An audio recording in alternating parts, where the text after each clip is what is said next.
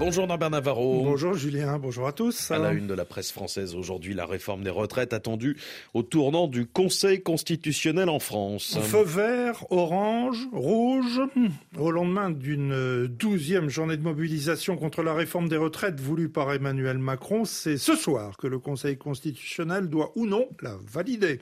Et c'est en toute euh, sérénité que cette institution va trancher, ironise Libération sur une photo de une du siège parisien du Conseil constitutionnel, bouclé par une euh, légion de corps habillés, casques, cuirasses et rangs serrés pour en interdire l'accès aux manifestants. Photo choc également épinglée par le quotidien communiste L'Humanité. Le Conseil constitutionnel protégé comme jamais, Norbert, l'image est à la mesure de l'enjeu. Étant rappelé que cette réforme demeure fortement décriée par une large majorité de la population française, Libération remarque que si les sages du Conseil constitutionnel sont les gardiens du fonctionnement de notre démocratie. Il faut donc en France, en avril 2023, garder ses gardiens et libérer de dénoncer la faillite qui nous saute à la figure avec ces photos. D'autant qu'au-delà de la décision attendue aujourd'hui, le bras de fer entre pouvoir et opposants à la réforme promet de durer et le Figaro se lamente alors que la guerre en Ukraine, les tensions dans le Pacifique, le protectionnisme américain et la poussée de l'inflation ne disent rien de bon à l'horizon.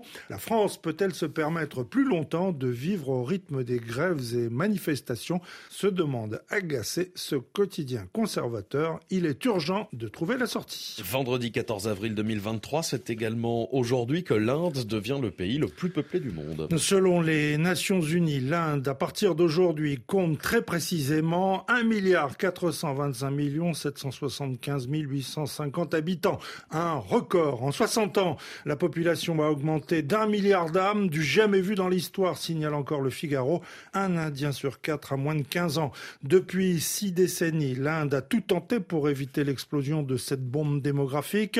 Le Figaro raconte ainsi notamment les campagnes de vasectomie à tout va. Résultat, la fécondité commence tout de même à ralentir, signale ce journal. L'an dernier, le nombre moyen d'enfants par femme est tombé à deux, mais avec le recul de la mortalité, la population va croître jusqu'en 2060. L'Inde passera alors d'un milliard 400 millions d'habitants à un milliard 7, prévient ce quotidien, car beaucoup de couples veulent un garçon à tout prix. Il n'est pas rare de rencontrer des foyers où le fils est le petit dernier, comme si les parents avaient agrandi la famille jusqu'à ce que leurs vœux se réalisent. Et comme le travail manque, les actifs seront un jour moins nombreux que les enfants et les seniors, prévient le Figaro. À l'agenda également aujourd'hui, la rencontre Lula-Xi Jinping à Pékin. Le Brésil et la Chine veulent commercer en monnaie locale sans passer par le dollar. En visite en Chine, le président brésilien Luis Inácio Lula da Silva a rendez-vous aujourd'hui avec son hôte Xi Jinping pour parler notamment de l'intégration du Brésil au programme des nouvelles routes de la soie. Et en effet, souligne le quotidien économique Les Échos, la Chine et le Brésil veulent aller plus loin, étant rappelé que le Brésil fait partie de l'alliance BRICS qui regroupe Brésil, donc Russie, Inde, Chine et Afrique du Sud. Étant rappelé également que l'ancienne présidente brésilienne Dilma Rousseff a pris avant-hier ses fonctions à la tête de la nouvelle banque de développement, la banque des BRICS, comme le formulent les échos.